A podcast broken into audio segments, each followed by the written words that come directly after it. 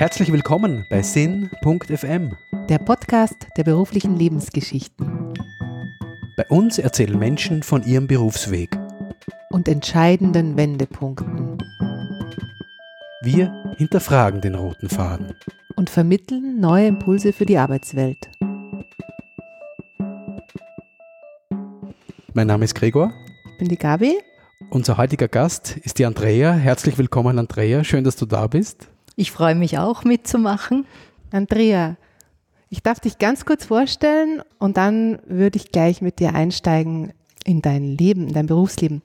Wir haben das Glück, dass du ja schon auf ein Berufsleben zurückschauen kannst, äh, was für uns sehr interessant ist. Du bist 58 Jahre alt und hast dein Berufsleben im Private Banking einer großen österreichischen Bank verbracht. Ja. Warst dort äh, Veranlagungsberaterin von vermögenden ausländischen Kunden. Stimmt. Und ich würde dich ja mal bitten, uns zu sagen, wie war denn deine Berufsbezeichnung für deine Funktion? Was stand denn da auf deiner Visitenkarte? Das war ganz einfach. Da stand Private Banker und dann die Bezeichnung der Bank. Du warst jetzt sehr, sehr lange in dieser Bank oder in diesem Bank-Berufsleben. Wie viele Jahre hast du denn dort verbracht? Ähm, meine Bankkarriere war nicht sehr geradlinig. Also ich habe begonnen in einem Bereich, den man nicht sofort mit Private Banking assoziiert, vielleicht gar nicht. Ich habe als äh, Werkstudentin im Bereich Organisation und EDV begonnen, gejobbt im Sommer. Dann, als ich mit meinem Studium fertig war, habe ich den Wunsch gehabt, äh, etwas zu machen, was mir mehr entspricht, weil ich bin jetzt gerade nicht die ideale Informatikerin. Aber du bist immer in dieser Bank geblieben. Das heißt für mich schon, dass du sozusagen innerhalb dieses Dachs, in dem du als Werkstudentin begonnen hast, ein ganzes Berufsleben verbracht hast. Ja, das stimmt. Magst du mir das Jahr verraten, wann das war? Ich würde doch gern nochmal auf diese Zahl schauen, wie viele Jahre du verbunden bist. Ja, 1980. Wow, das ist schon ganz schön lang her. Ja.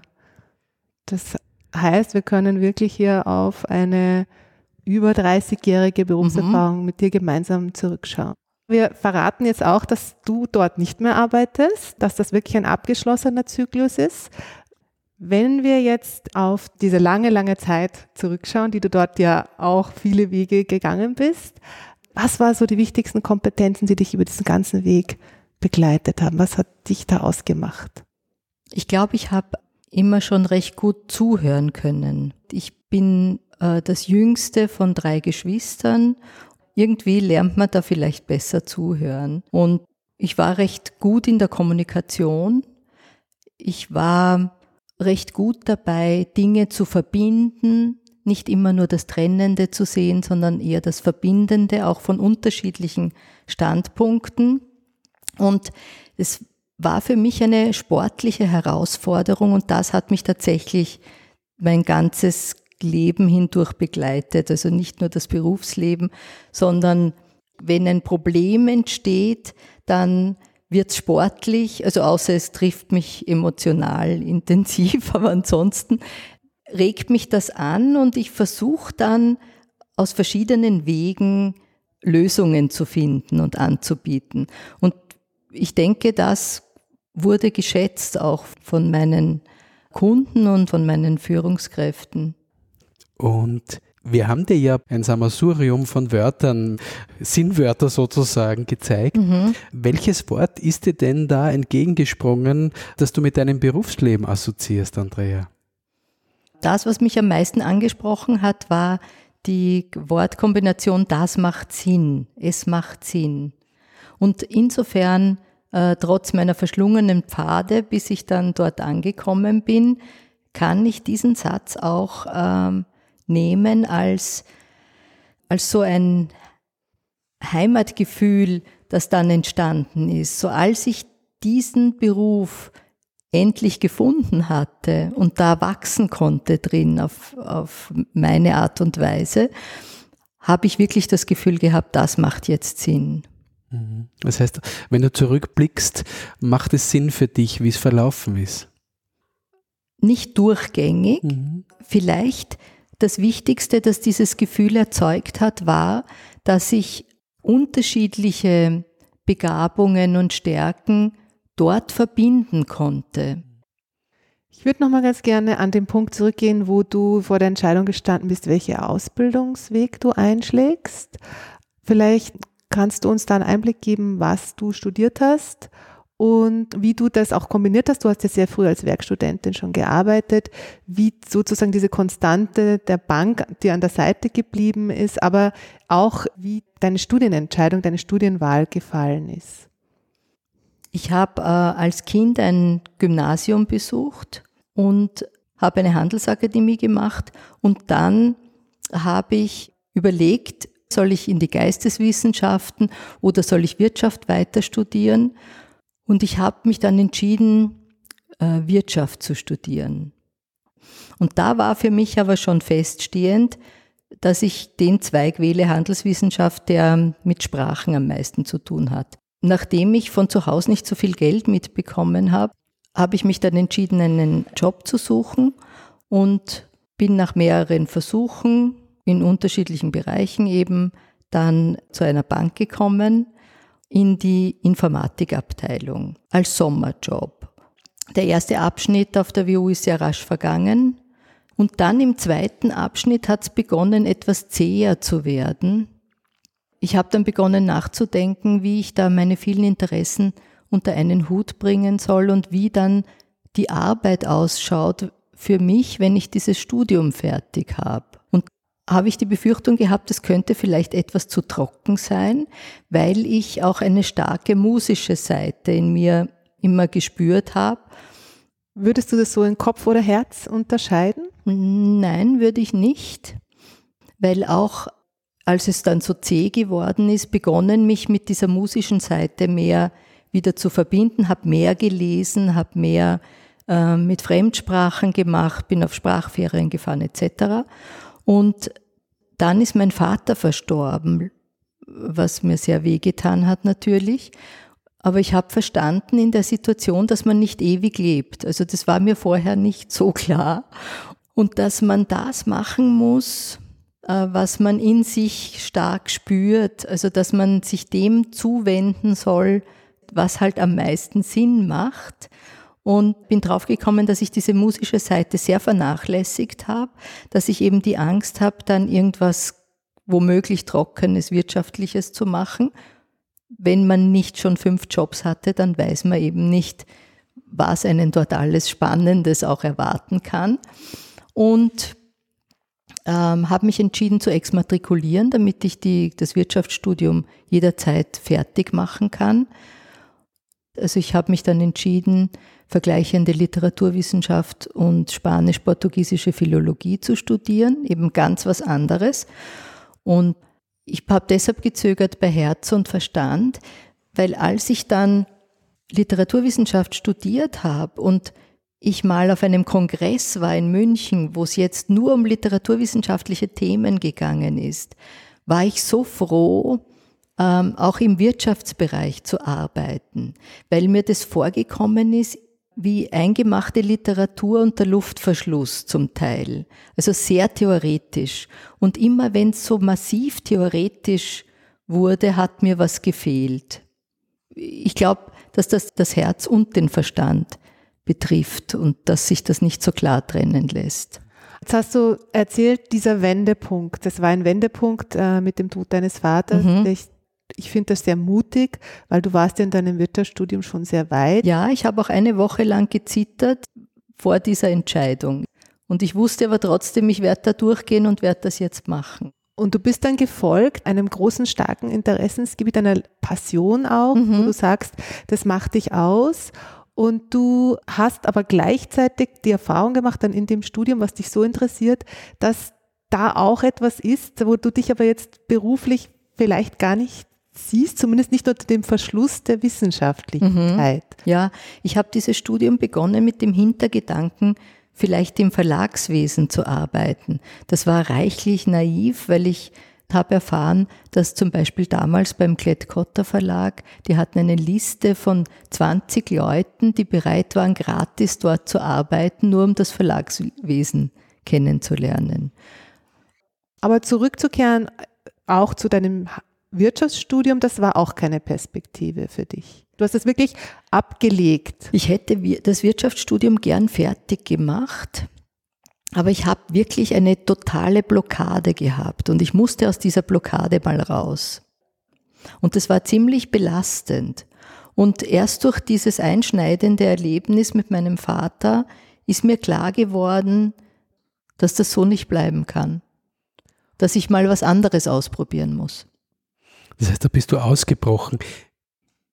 Eine ganz andere Frage oder eigentlich gar nicht ganz anders, ähm, aber noch ein bisschen weiter zurückgeblickt und zurückgedacht, nämlich in deine Kindheit.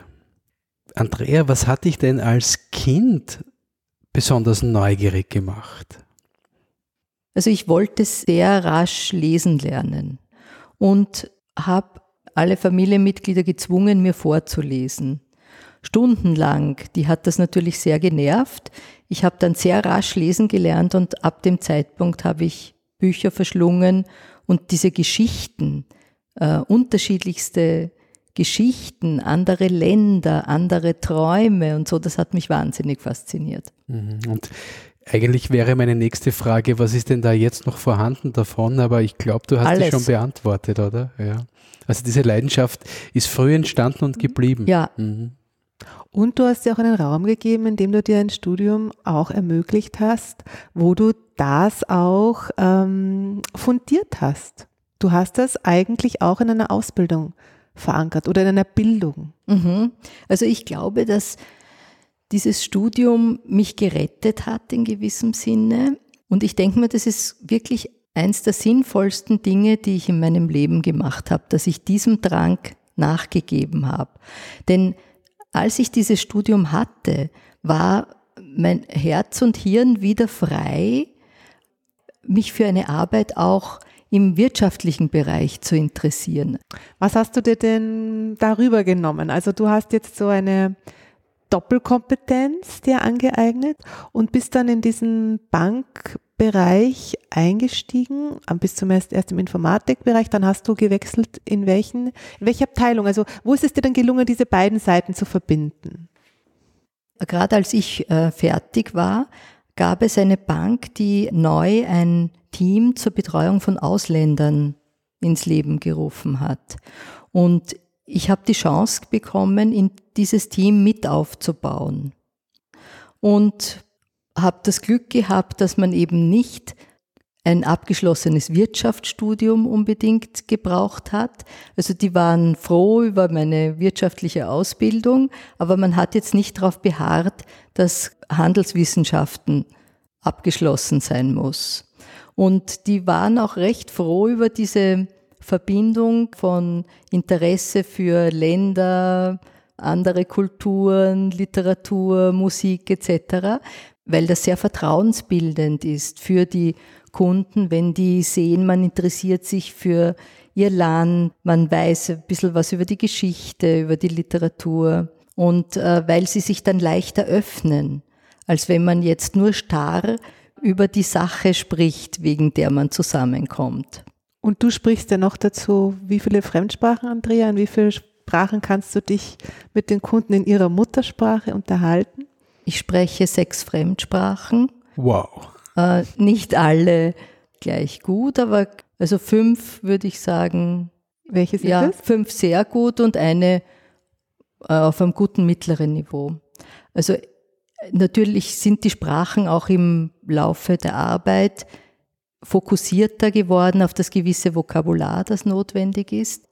Und äh, das war Englisch, Französisch, Italienisch, Spanisch, Portugiesisch und das, wo ich ein recht gutes mittleres Niveau habe, ist Russisch. Gibt es eine Lieblingssprache für dich? Ich würde sagen, so, so eine wirkliche Herzenssprache, obwohl ich es nicht so gut kann, ist Russisch geworden. Also bei Russisch habe ich den meisten emotionalen Bezug, interessanterweise. Was macht denn aus deiner Sicht eine gute Investmentberaterin bei einer Bank aus? Was war denn dein Erfolgsrezept? Es ist wesentlich aus meiner Sicht, dass der Kunde äh, das bekommt, was er sich vorstellt, womit er sich identifizieren kann. Und nicht das, was jetzt der Bankbetreuer als für sich wesentlich empfindet. Eine gewisse Arbeitshypothese kann man ja durchaus haben, aber man darf sich nicht festkrallen drauf. Das heißt, es braucht Zeit, es ist Beziehungsarbeit und natürlich hattest du deine Vorgaben. Ich habe jetzt die Hypothese, dass es damals noch nicht so stressig war wie jetzt, was Benchmarks betrifft. Wie würdest du das einschätzen? Es war damals nicht ganz so stressig, weil die Benchmarks vernünftiger verwendet wurden. Was ich jetzt so gesehen habe in den letzten Jahren, ist, dass die Benchmarks öfter an den Mitarbeitern vorbei definiert wurden. Und das war zu Beginn der Benchmarks noch mehr Zusammenarbeit. Was mein Glück war, dass ich immer aus dem Rahmen gefallen bin. Meine Auslandskunden konnten nie mit den österreichischen Benchmarks überlegt werden. Und da habe ich mich ein bisschen gerettet aus diesem Benchmarking. Das heißt aber, du hast schon selber gestaltet deinen Arbeitsbereich innerhalb der Bank. Dann kann man so sagen, dass du da deinen Arbeitsbereich auch ein Stück weit selber innerhalb der Rahmenbedingungen natürlich auch äh, erschaffen hast. Ja, das war tatsächlich so. Weil du das auch selber erwähnt hast, dass du immer so ein bisschen ein Fremdkörper auch warst, doch äh, in der ganzen Bank. Wie hast du diese Spannung ausgehalten? In einer Männerwelt wenn ich das noch dazu sagen ja, darf. Ja, da war mein Glück, dass ich mit älteren Brüdern aufgewachsen bin. ich habe immer gleichermaßen gerne mit Männern und Frauen gearbeitet. Also es war manchmal recht schwierig. Und ich habe auch manchmal das Gefühl gehabt, dass ich als Partisanin im eigenen Unternehmen, im Dienste des Unternehmens und der Kunden tätig bin.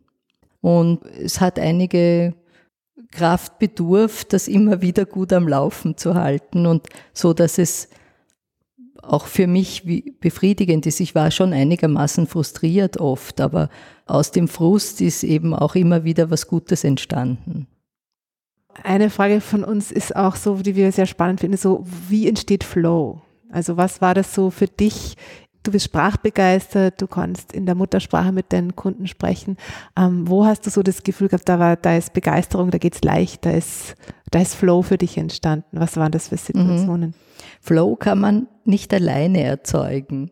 Flow ist immer nur in, in Verbindung mit der Umwelt möglich, mit den Personen, mit denen man zu tun hat.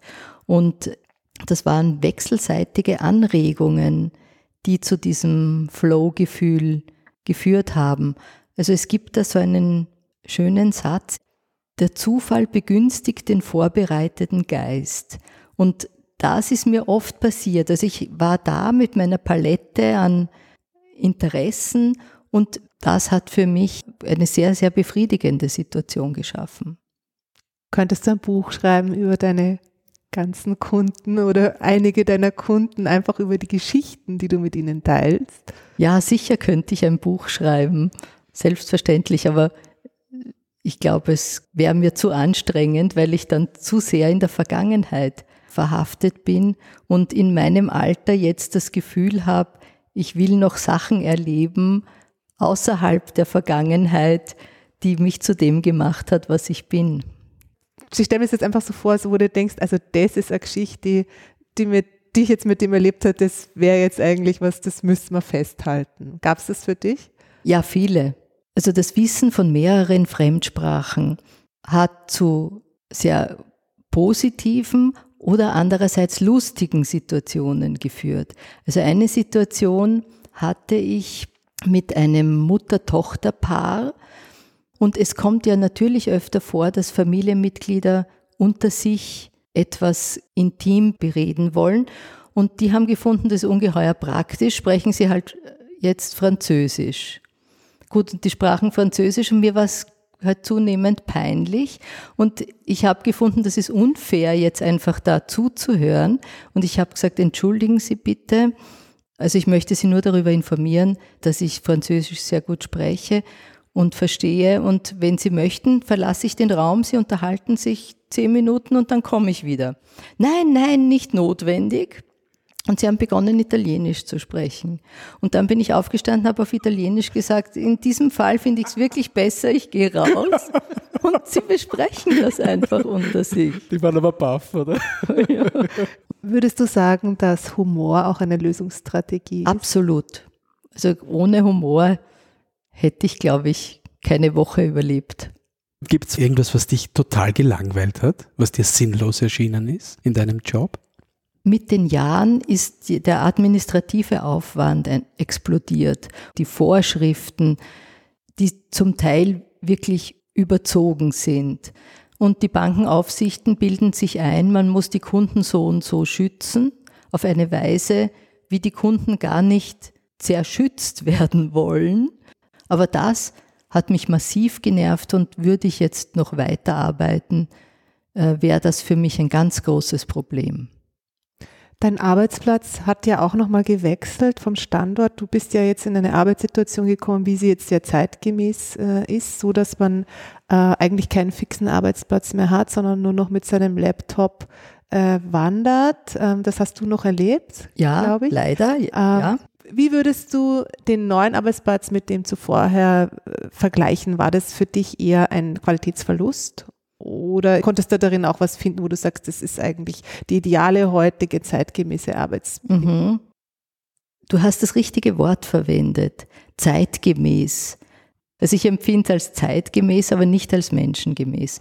Also ich habe mich sehr schwer getan, in diesem Großraumbüro zu arbeiten. Der Unterschied war für mich, man saß früher in einem Raum, kam jeden Tag in der Früh dorthin, hat sich dort installiert, die Geräusche sind immer aus denselben Ecken gekommen und sind somit dann verschwunden. Und dieser viele Platzwechsel bewirkt aber, dass das Gehirn sich nicht gewöhnen kann an die Orte, wo die Geräusche herkommen. Und mal kommen sie von da und mal von dort und mal kommt der Luftzug von hier und mal von hinten.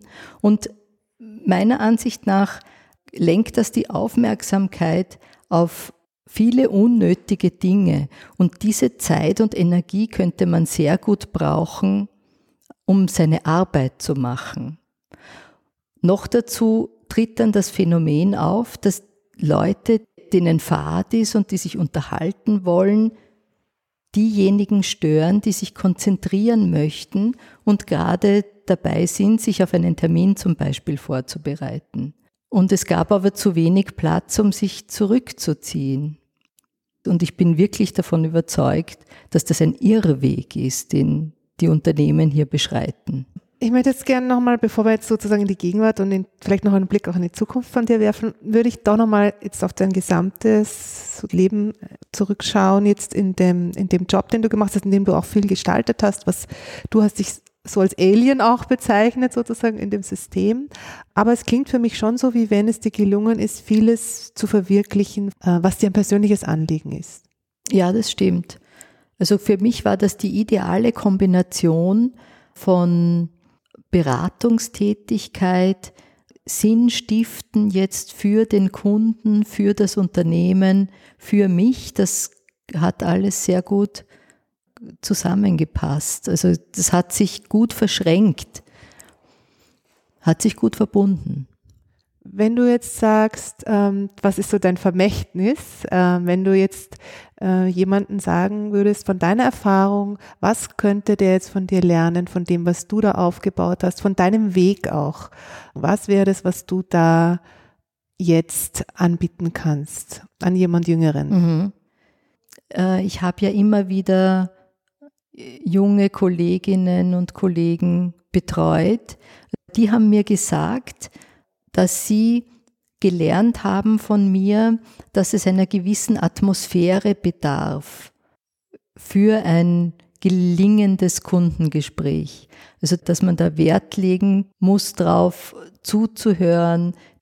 Also einerseits das Atmosphärische und auf der anderen Seite die Fragen, so zu beantworten, wie sie gestellt wurden und nicht was anderes zu antworten oder immer wieder abzuweichen, weil man ein eigenes Thema im Kopf hat. Also das haben sie von mir gelernt. Und wie kann man sich jetzt darauf vorbereiten? Jetzt hast du ja sehr geliebt, was du gemacht hast und hast auch einen sehr großen Erfahrungsschatz, den du auch schon weitergegeben hast.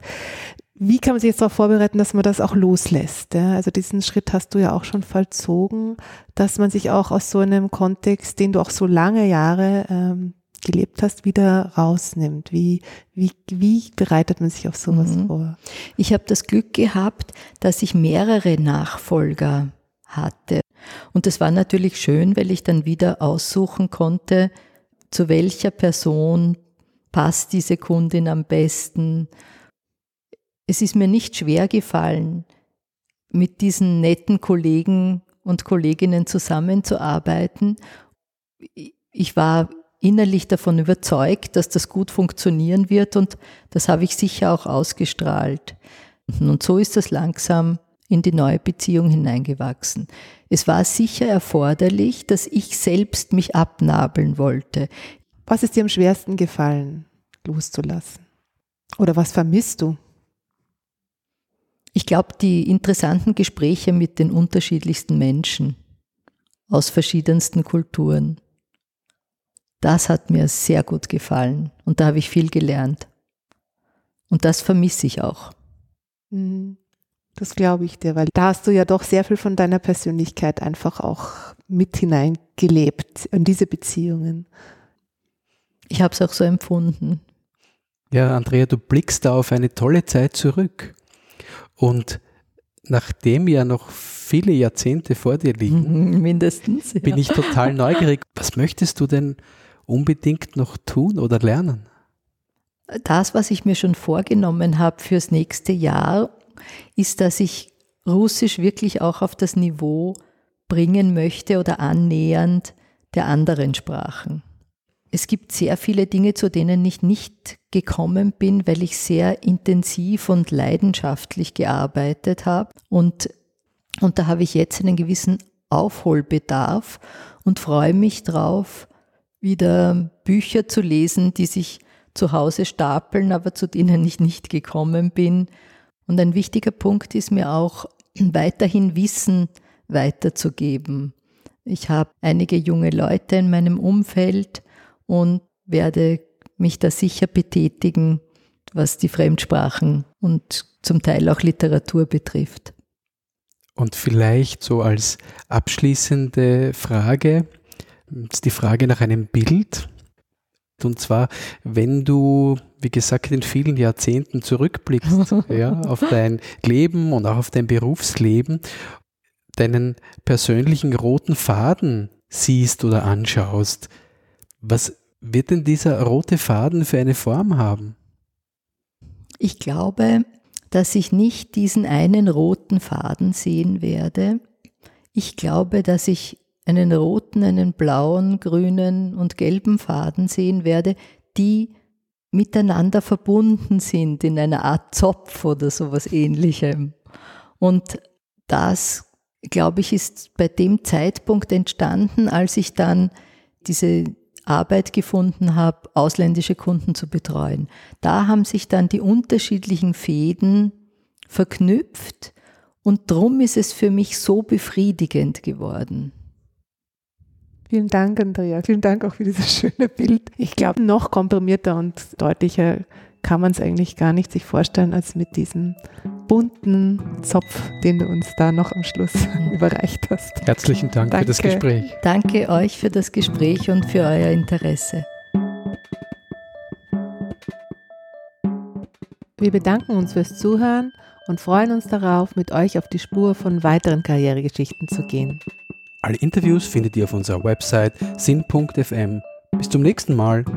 Ciao. Ciao.